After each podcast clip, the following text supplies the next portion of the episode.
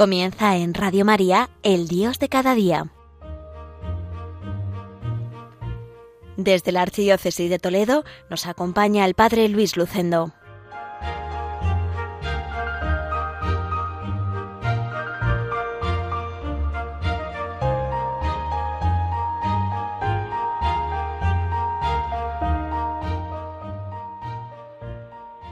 Muy queridos oyentes de Radio María, reciban un cordial saludo desde Villacañas en el programa El Dios de cada día. Les habla Luis Lucendo, párroco de esta parroquia toledana, enclavada en la comarca de La Mancha. Hoy estoy aquí en la casa parroquial, escuchando los pájaros en el patio de la casa.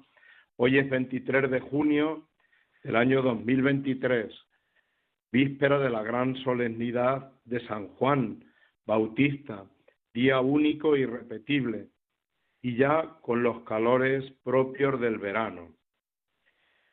Estamos en tiempo de elecciones, ya han tenido lugar las municipales y autonómicas, y el día 23 de julio tendrán lugar las generales.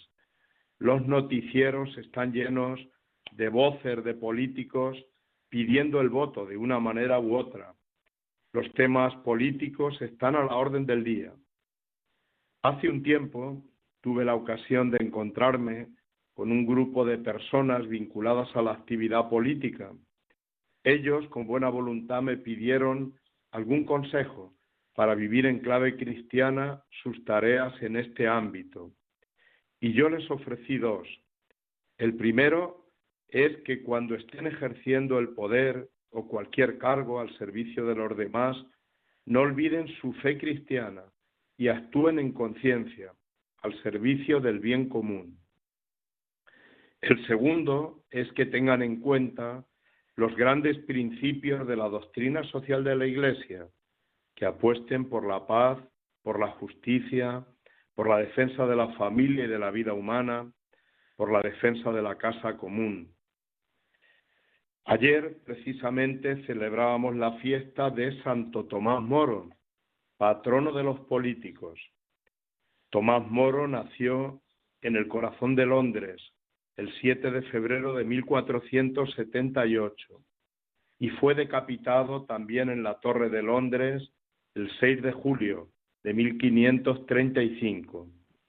Terminados sus estudios en Oxford, se dedicó con éxito a la abogacía y se convirtió sucesivamente en miembro del Parlamento, y en juez de reconocido prestigio.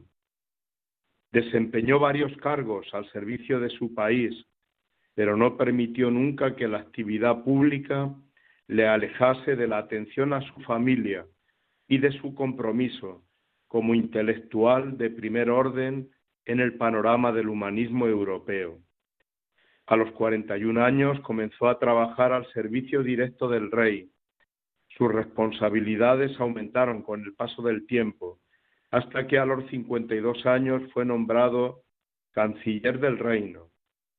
El 16 de mayo de 1532 dimitió de su cargo para no secundar los designios de Enrique VIII, que estaba manipulando al Parlamento y a la Asamblea del Clero, con el objeto de asumir el control de la Iglesia de Inglaterra.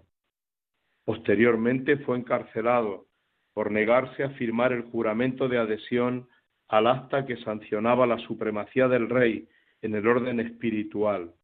Y finalmente, tras quince meses de reclusión, fue procesado y ajusticiado. La coherencia cristiana que Tomás Moro vivió hasta el martirio explica que su fama haya ido consolidándose incesantemente a lo largo de los siglos. Ya mientras vivía fue persona muy conocida por sus méritos intelectuales y por la modernidad de muchos de sus planteamientos. Por ejemplo, quiso que sus hijas recibieran la misma educación que su hijo, algo verdaderamente revolucionario para las costumbres de la época. Fue notable también su actividad como escritor. Tomás Moro fue canonizado por la Iglesia Católica en 1935. es reconocido universalmente por encima de fronteras nacionales y de confesiones religiosas, como símbolo de integridad y como testigo heroico de la primacía de la conciencia. Muero como buen siervo del Rey, pero sobre todo como siervo de Dios. Fueron sus últimas palabras. Es un gran ideal para todos los que se dedican a servir al bien común. El 31 de octubre del año 2000, San Juan Pablo II lo declaró patrono de los políticos cristianos, con una carta que comienza así. De la vida y del martirio de Santo Tomás Moro brota un mensaje que a través de los siglos habla a los hombres de todos los tiempos, de la inalienable dignidad de la conciencia, la cual, como recuerda el Concilio Vaticano II, es el núcleo más secreto y el sagrario del hombre, en el que está solo con Dios, cuya voz resuena en lo más íntimo de ella. Pues hay mucho que aprender de Tomás Moro en estos tiempos de elecciones. Y siempre. Y concluyo esta referencia a Tomás Moro también recordando que era un hombre de profunda fe, que cuidaba su fe, y esa fe le llevaba también a tener buen humor, quizá ese buen humor inglés. Es famosa también una oración que yo quiero también aquí leer, pidiendo el buen humor. Y nos cuentan que nunca perdió ese buen humor, incluso pues en ese momento de la ejecución. Dice así esta oración de Tomás More. Yo pido a Dios también para mí y para los oyentes ese buen humor. Concédeme, Señor, una buena digestión y también algo que digerir, Concédeme la salud del cuerpo, con el buen humor necesario para mantenerla. Dame, Señor, un alma santa, que sepa aprovechar lo que es bueno y puro, para que no se asuste ante el pecado, sino que encuentre el modo de poner las cosas de nuevo en orden. Concédeme un alma que no conozca el aburrimiento, las murmuraciones, los suspiros y los lamentos, y no permitas que sufra excesivamente por ese ser tan dominante que se llama yo. Dame, Señor, el sentido del humor. Concédeme la gracia de comprender las bromas, para que conozca en la vida un poco de alegría y pueda comunicársela a los demás. Amén. Y ahora hacemos pues un momento también de reflexión con la música, una canción preciosa de Hakuna que se titula Noche es una oración de intercesión por tantas personas que necesitan que oremos por ellas.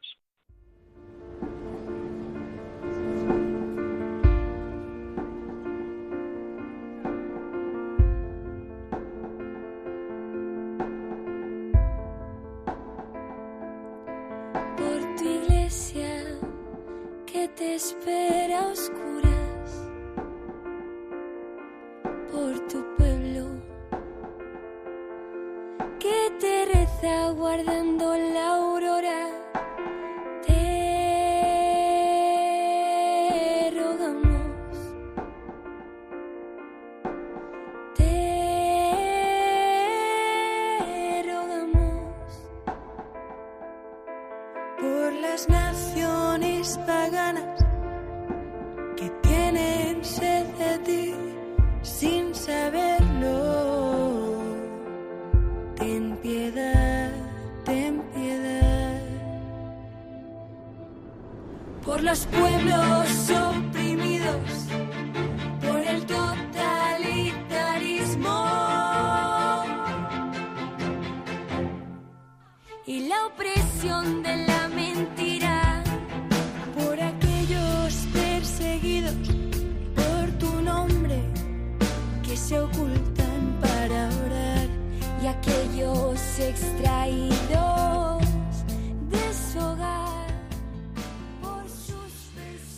Y seguimos desde Villacañas en el programa El Dios de cada día en Radio María. Quiero también recordar junto a Tomás Moro a otro nombre, a otro personaje, a Blas Pascal. Quizá pues nos acordemos del teorema o del principio de Pascal cuando estudiábamos de jóvenes las matemáticas y las ciencias. Pues bien, el Papa Francisco ha publicado una carta con motivo de los 400 años del nacimiento del filósofo, matemático, místico y genial pensador católico, Blas Pascal. Y quiero fijarme en tres puntos de esta carta. Primero, en la afirmación de que tuvo una mente prodigiosa y científica. A la edad de 12 años había demostrado completamente solo, trazando figuras en el suelo, las 32 primeras proposiciones de Euclides. Su hermana recuerda entonces que su padre quedó espantado de la grandeza y la fuerza de aquel talento. Desde los 17 años se relacionaba con los más grandes científicos de su época.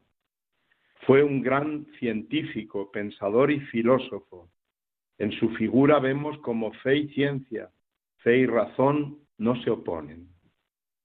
Segundo aspecto, su experiencia de conversión. El Papa en la carta la cuenta, cuenta lo que sucedió un día 23 de noviembre de 1654. Dice el Papa que Pascal vivió una experiencia muy fuerte que se conoce hasta hoy como su noche de fuego.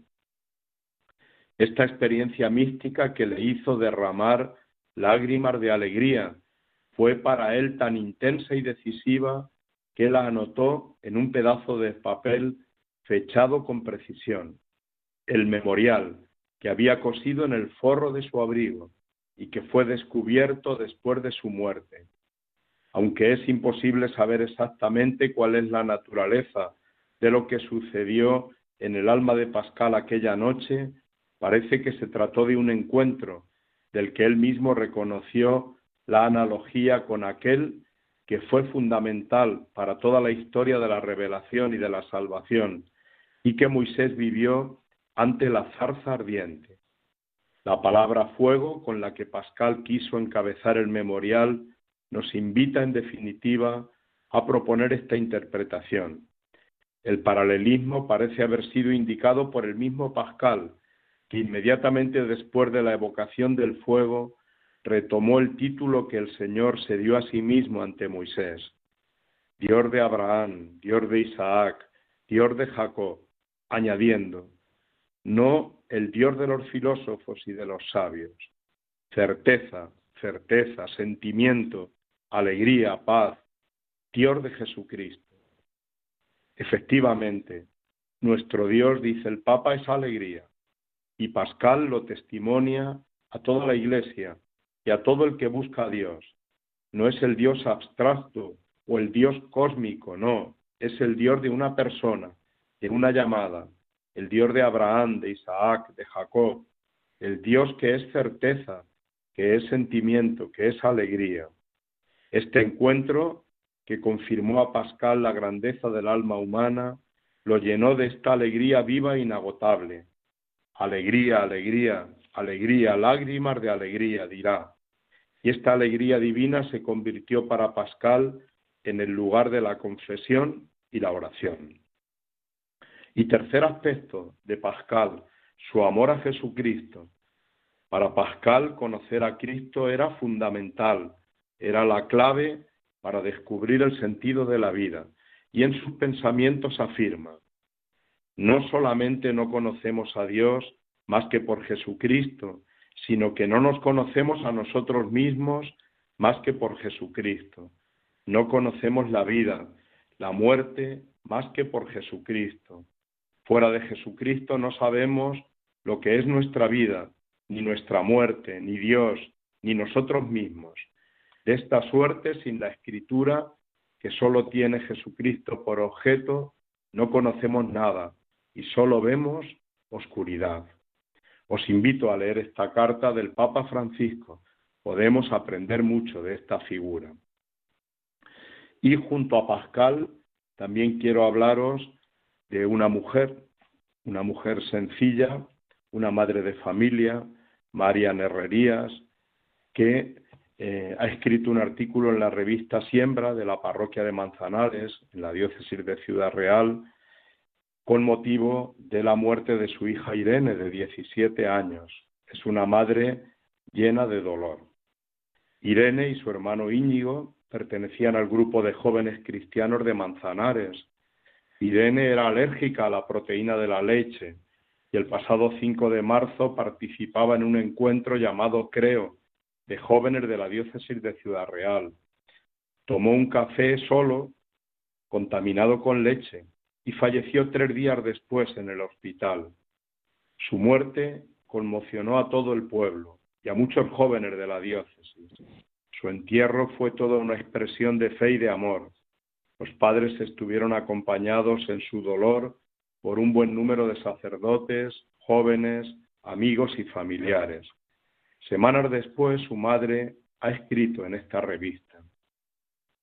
La muerte de Irene fue repentina, inesperada, atropellada y descorazonadora. Todo transcurrió de manera vertiginosa y terrible. Sin embargo, sabemos que Él nos ha venido preparando y acompañando desde siempre, pero más concretamente desde que Irene nació, ya que su venida al mundo, así como la de su hermano Íñigo, fueron el motor de nuestra conversión. Mi marido y yo, los hijos pródigos, que gracias a la vida y al amor de nuestros hijos fuimos abrazados por el Padre. Mi esposo Ramón afirma que ya ha perdido el miedo a la muerte, porque está deseando volver a escuchar de labios de su hija Irene, hola papá. No somos héroes, somos solo unos padres transidos de dolor, pero con la mirada fija en lo alto, con la certeza de que Irene ya vive en la casa del Padre. Estamos seguros de ello, porque hemos visto el amor de Dios derramándose sobre nosotros. Tenemos el corazón lleno de esperanza, seguros de que Irene ya vive triunfante la verdadera vida. Pues aquí acaba parte de ese artículo. Muchas gracias, Marian, por tu testimonio, que nos anuncia la buena noticia de Cristo. Tu impresionante artículo me ha recordado que los cristianos hemos recibido la buena noticia de que somos amados por Dios también cuando llega el sufrimiento. Gracias porque toda tu familia, en medio del dolor y de esta muerte tan dolorosa, se ha convertido en misionero. Y como homenaje y oración por todos nuestros difuntos, vamos a escuchar esta canción, La muerte no es el final, del coro cantaré.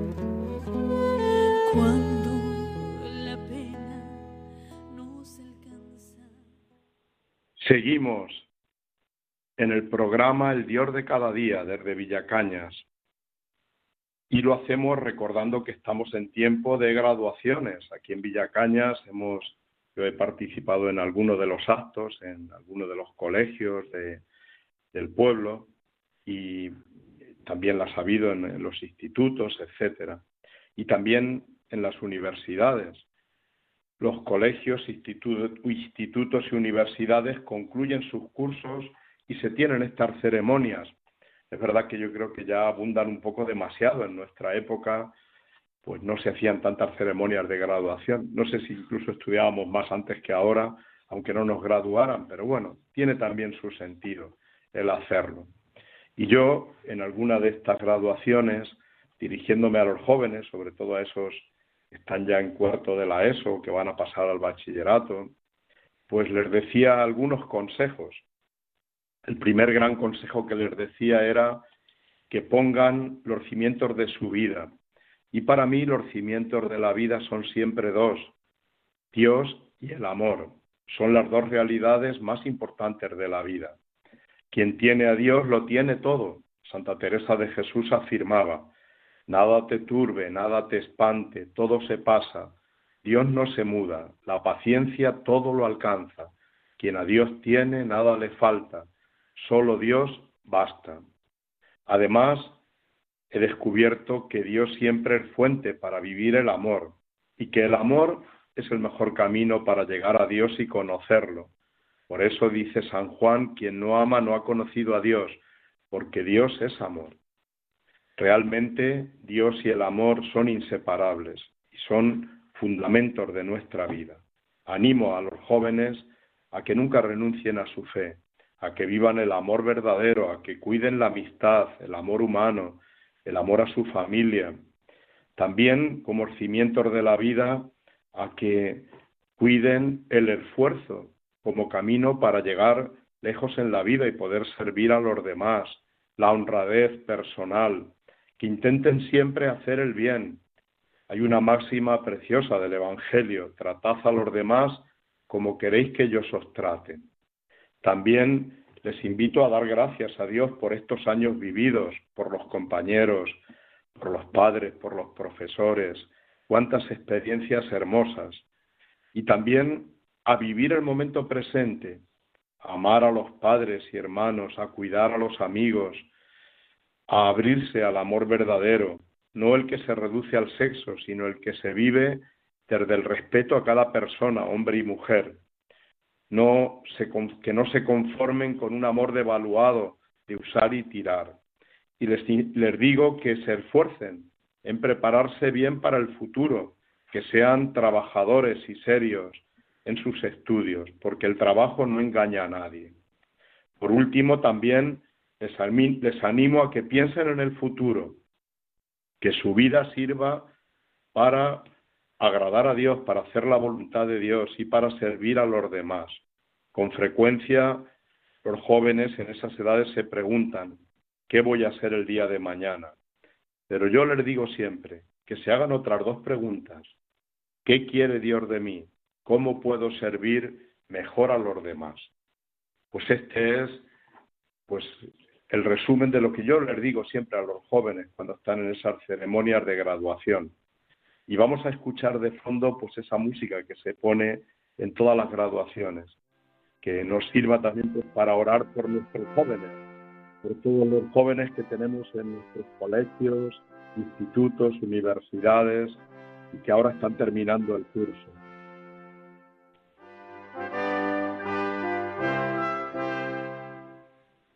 Y ya, pues con esta música, llega el momento de despedirnos en este día único y repetible. Nos encomendamos a nuestra Madre la Virgen en esta radio de María, en esta radio de la Virgen María. Reciban un cordial saludo desde Villacaña, con mi bendición, de parte de Luis Lucendo, párroco de esta querida parroquia de Villacañas en la comarca de La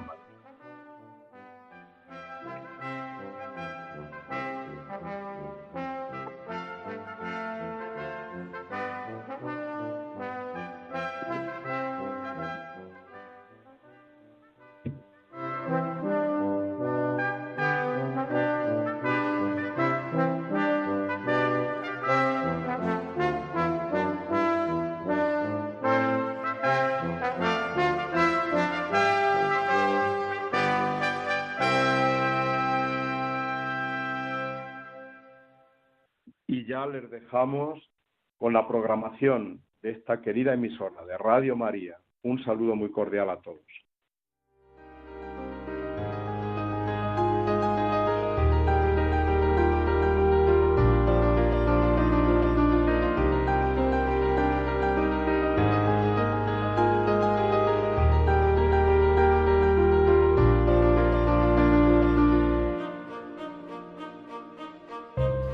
Finaliza en Radio María, El Dios de cada día, dirigido desde la Archidiócesis de Toledo por el Padre Luis Lucendo.